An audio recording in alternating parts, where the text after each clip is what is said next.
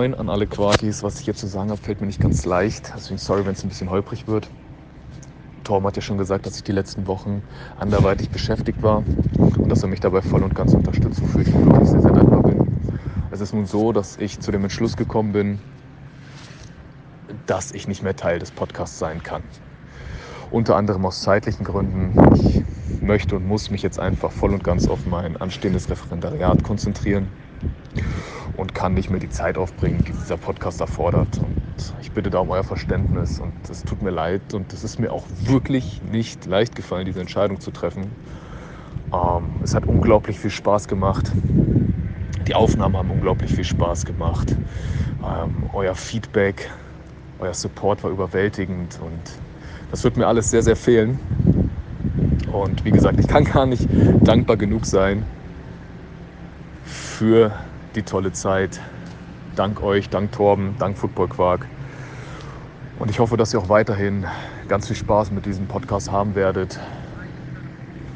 Ähm, es ist ein wirklich tolles Projekt. Torben ist ein überragender Host und ja, ah. ja, bevor ich mich jetzt hier in einer zu langen Sprachnachricht verliere, ein letztes Mal. Leute, macht's gut. Ciao, ciao.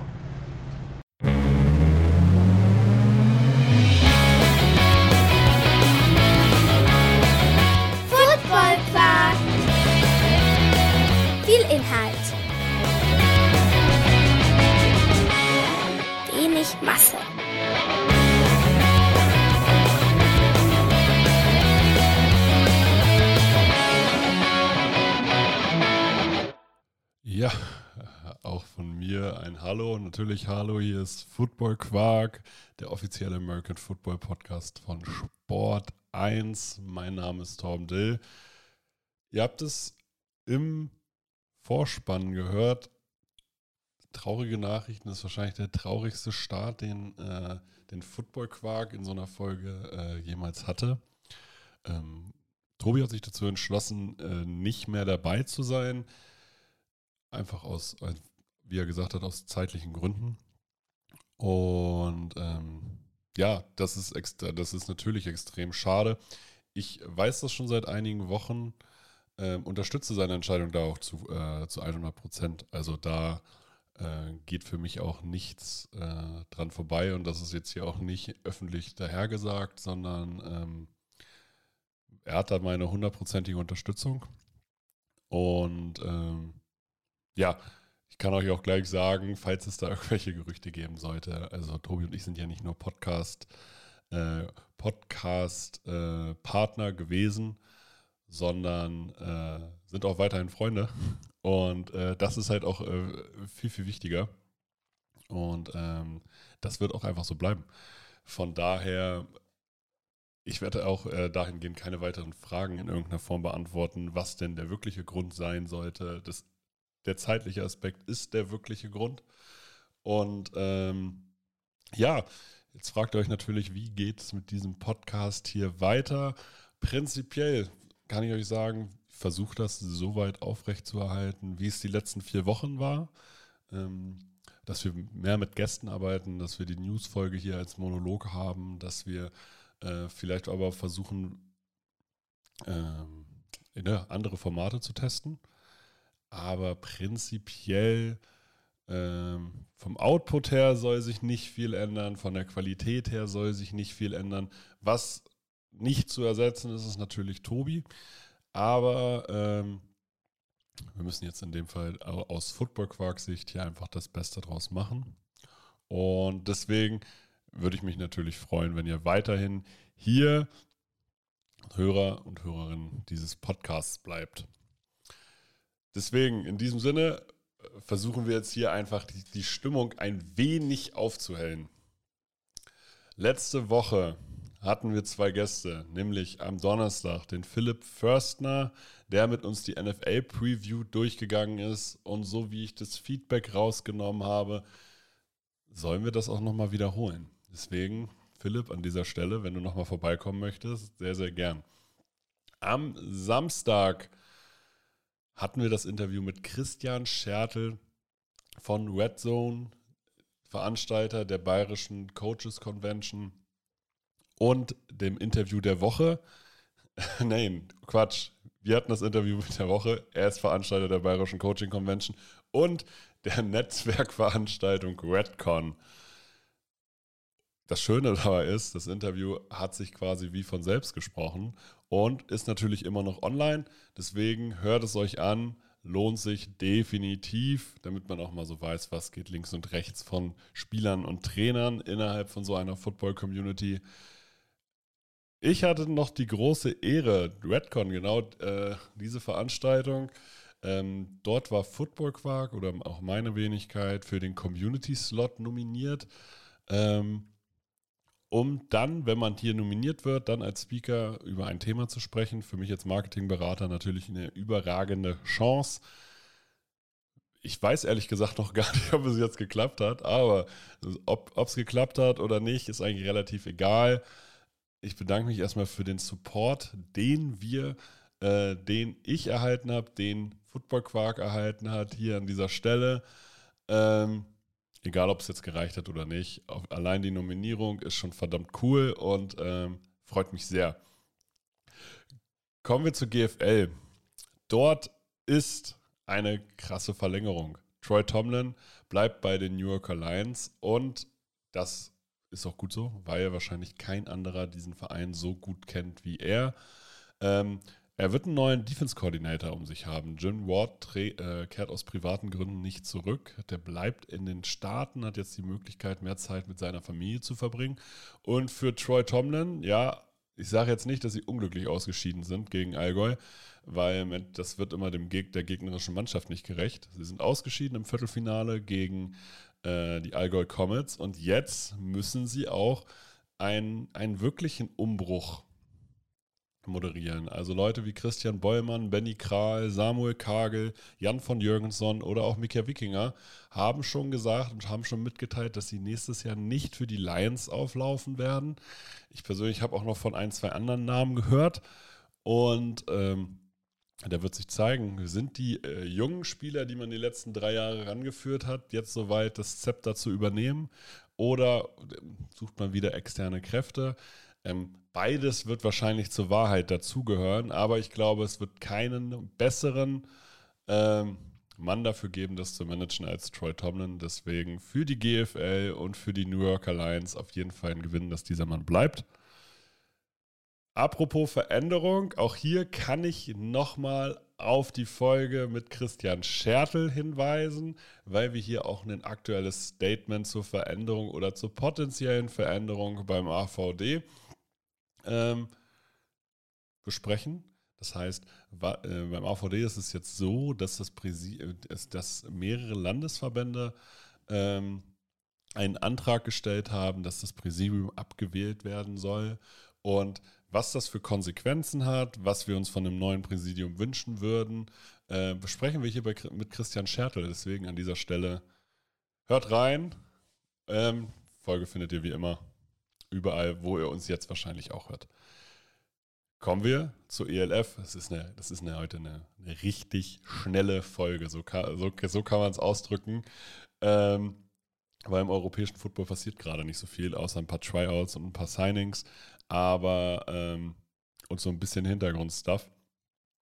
Aber jetzt ist, ist ja nicht so, dass wir so wie vorher mal 15 Spiele Europa und äh, 15 Spiele NFL besprechen müssen. Deswegen ist das hier heute eine schnelle Nummer.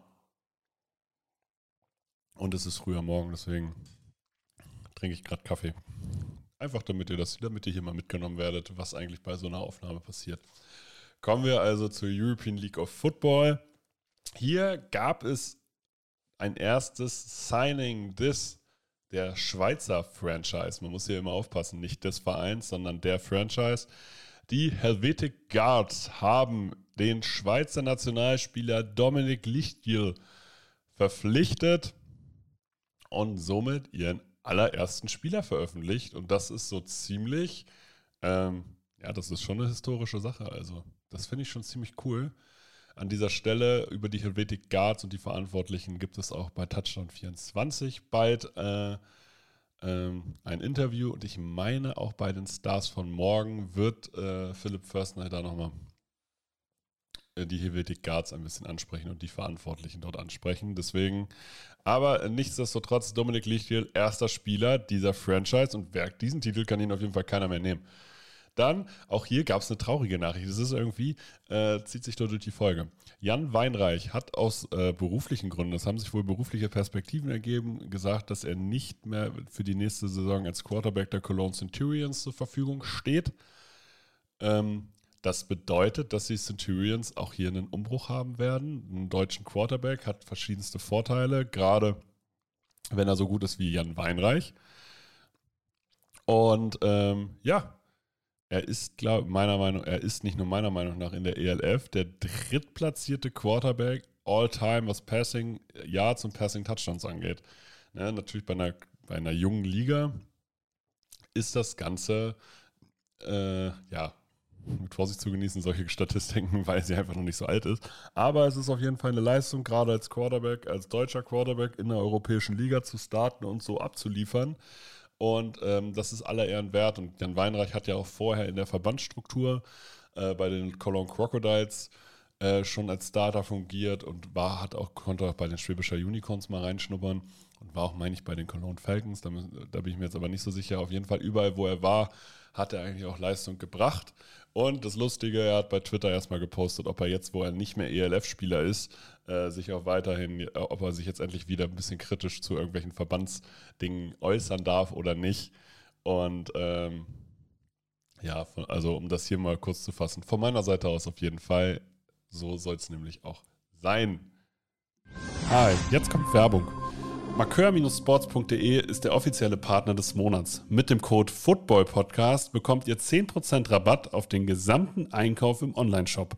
Markeur hat nicht nur in Oldenburg die größte Verkaufsfläche in ganz Deutschland für American Football Stuff, sondern ist auch New Era Partner, vertreibt ELF-Merch für die Deutschland-Teams, vertreibt NFL-Merch sowie für die Spieler und Spielerinnen unter euch American Football Equipment für alle die, die auch vernünftiges Equipment auf dem Feld haben wollen. Also schaut vorbei unter www-markeur mit oe-sports.de und spart mit dem Code FOOTBALLPODCAST 10%. Alle Infos bekommt ihr natürlich auch in der Beschreibung. Und jetzt geht's weiter mit Football Quark.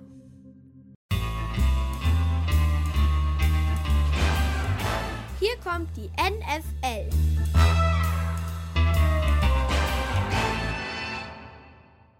Wir kommen jetzt zur NFL. Ganz viele Sachen wieder passiert. Auch hier muss man wieder sagen, mittlerweile kann man das, das Unvorhergesehene schon fast tippen.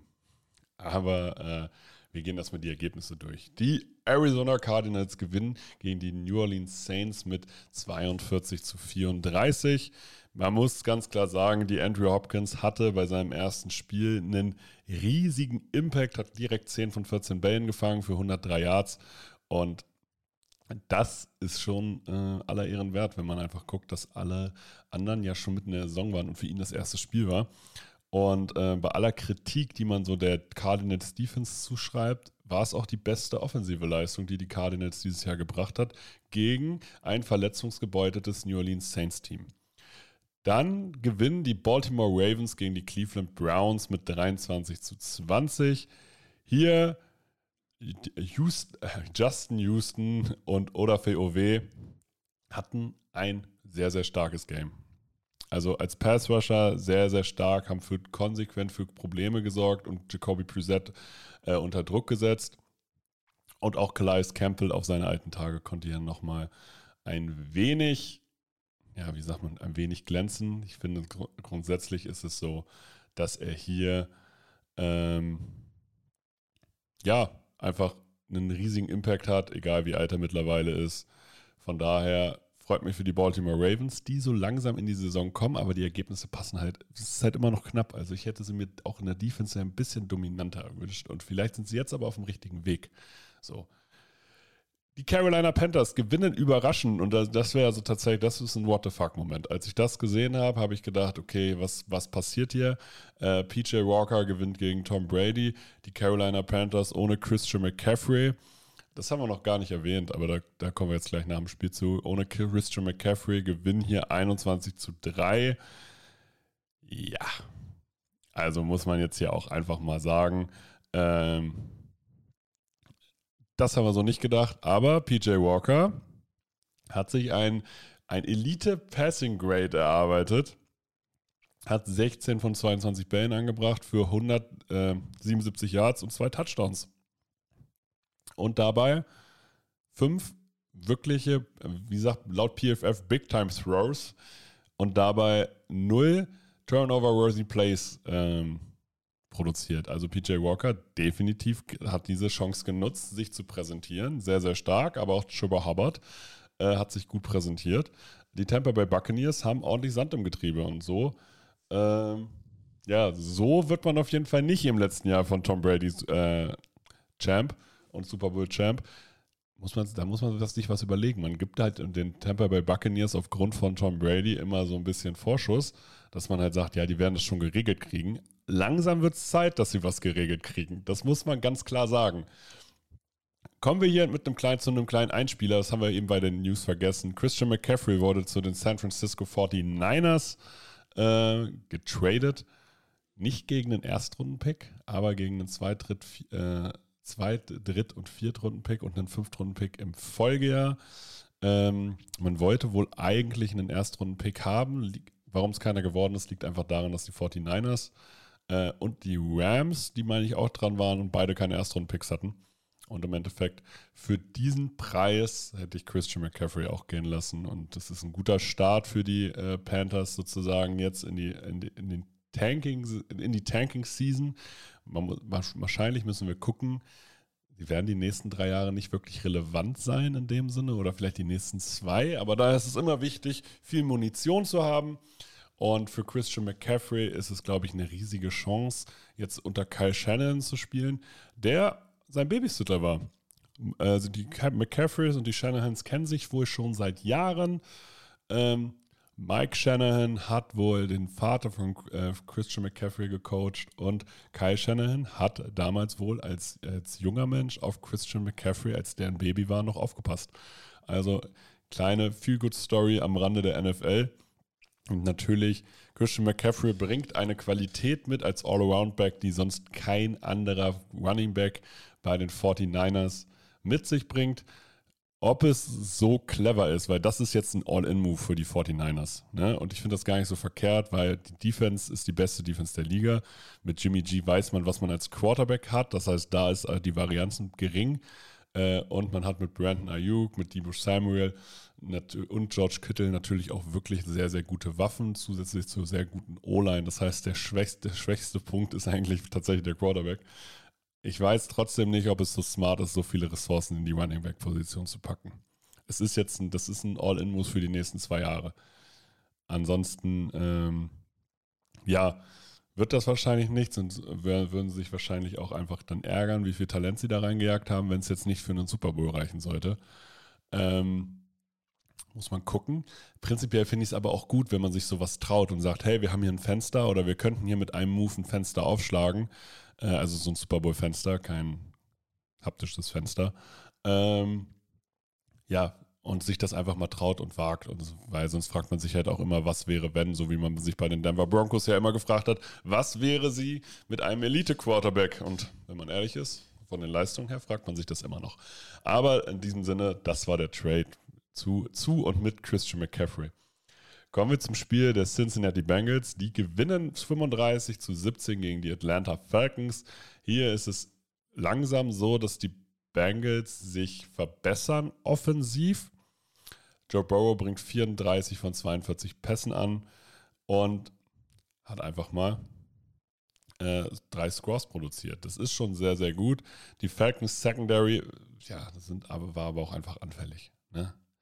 Also man spricht für Richie Grant hier von einem Tough Day, hier laut Catches of Targets für 64 Yards und ein Score.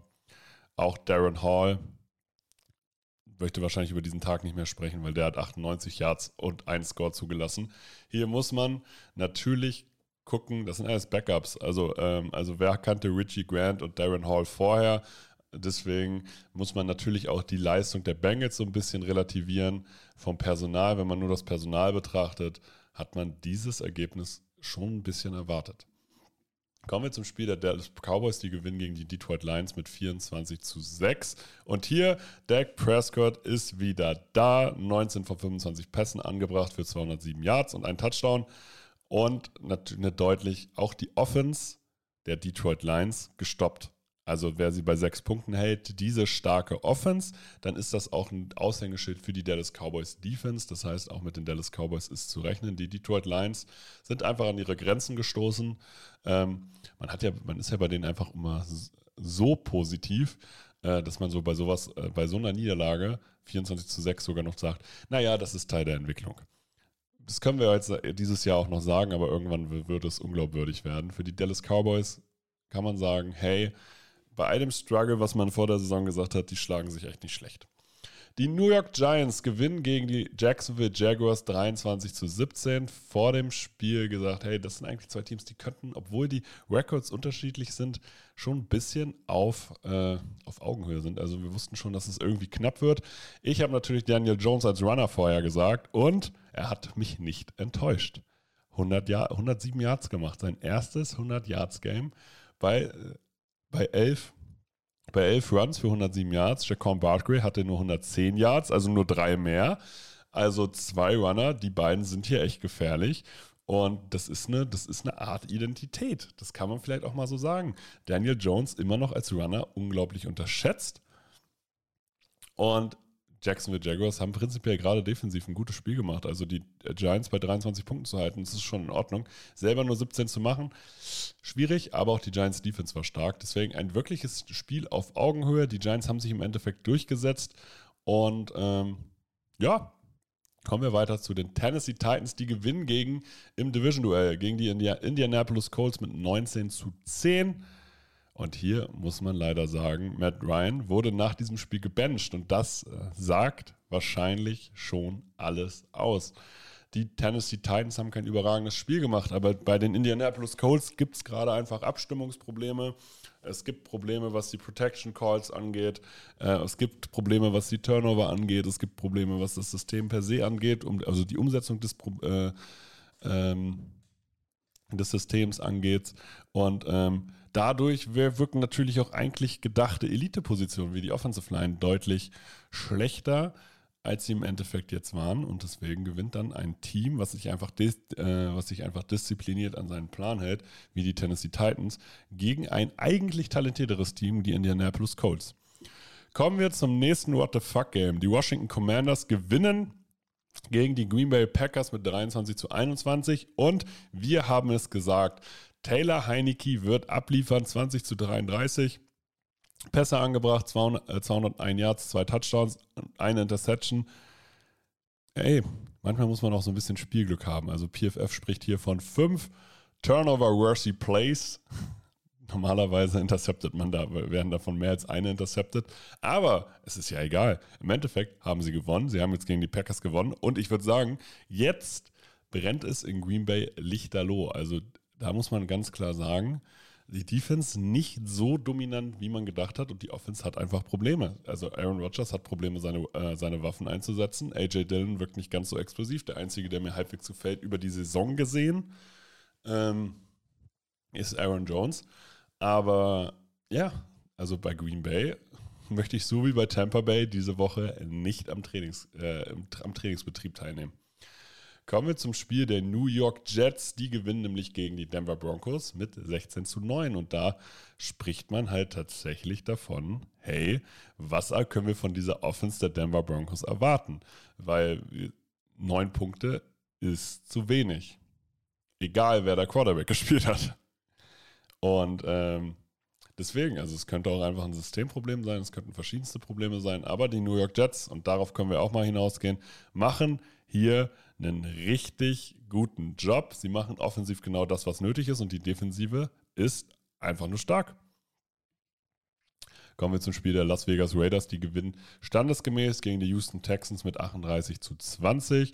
Josh Jacobs hat seinen, sagen wir mal, wie sagt man so schön, Status als Nummer 1 Running Back, den man ja schon ein bisschen in Frage gestellt hat, ein bisschen untermalt. Jetzt mit 7,2 äh, Yards per Carry und drei Touchdowns. Von daher, so, so kann es weitergehen. Die Seattle Seahawks gewinnen gegen die Los Angeles Chargers mit 37 zu 23. Und wer das vor der Saison mir gesagt hätte, ja, also die Seahawks mit den Jets und Giants wahrscheinlich die größte Überraschung. Wie diszipliniert die ihren Stiefel runterspielen, ist aller Ehren wert und einfach nur bewundernswert. Die Chargers haben mittlerweile echt viele Verletzungen. Also jetzt ist äh, auch noch äh, Jax, CJ Jackson raus für die Saison, neben den eigentlich schon, äh, ja, neben Slater und Bosa und also mittlerweile sind da schon Schlüsselpositionen echt krass verletzt. Nichtsdestotrotz hätte ich erwartet, dass sie gegen die Seattle Seahawks gewinnen. Kommen wir zum Spiel der Kansas City Chiefs. Die haben nämlich trotz Christian McCaffrey mit 44 zu 23 gewonnen. Hier Juju Smith-Schuster hat alle seine sieben Bälle gefangen und 124 Yards und einen Touchdown gemacht. Und dabei waren von den sieben Bällen waren auch noch fünf First Downs. Das finde ich nochmal ähm, noch schwieriger oder nochmal wertvoller fürs Team. Und 44 Punkte gegen diese Defense zu machen, 49ers definitiv ersatzgeschwächt in der Defense. Also es ist nicht, es sind nicht die Start, ein 100% Starter gewesen, aber die Kansas City Chiefs immer noch. Ich habe das Gefühl, man traut denen immer noch nicht so ganz, aber für mich mit den Buffalo Bills und die äh, und ja, Buffalo Bills, Kansas City Chiefs und auf drei dann vielleicht die Philadelphia Eagles. Das sind für mich gerade die Top drei Teams der NFL. Das ist jetzt auch nicht so überraschend. Das ist jetzt, das ist kein, äh, ja, ist jetzt kein unglaublicher fancy Pick. Kommen wir zum Spiel der Miami Dolphins. Die gewinnen gegen, mit 16 zu 10 gegen die Pittsburgh Steelers. Hier war es tatsächlich so, dass Tour wieder da war.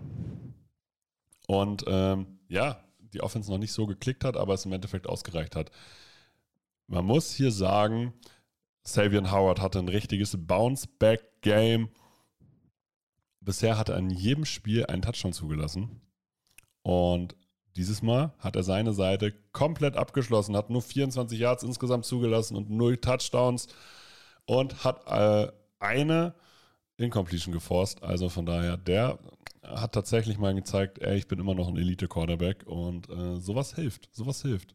Kommen wir zum Abschluss zum Spiel der Chicago Bears, die gewinnen gegen die New England Patriots mit 33 zu 14. Justin Fields hatte hier als Runner oder als Quarterback insgesamt, als Runner mit 82 Yards, ähm, das beste Spiel seiner Karriere.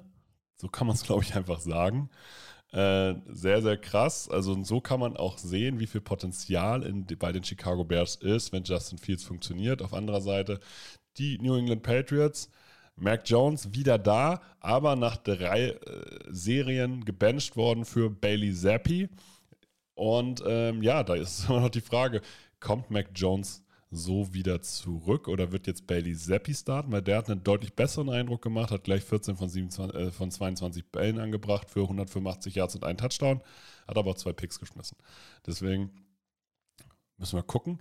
Aber es ist spannend. Also es ist einfach spannend, was passiert bei den New England Patriots. Aber an dieser Stelle Glückwunsch an die Chicago Bears. Mit diesem deutlichen Sieg und auch dem unterhaltsamen offensiven Play hätte ich nicht gerechnet.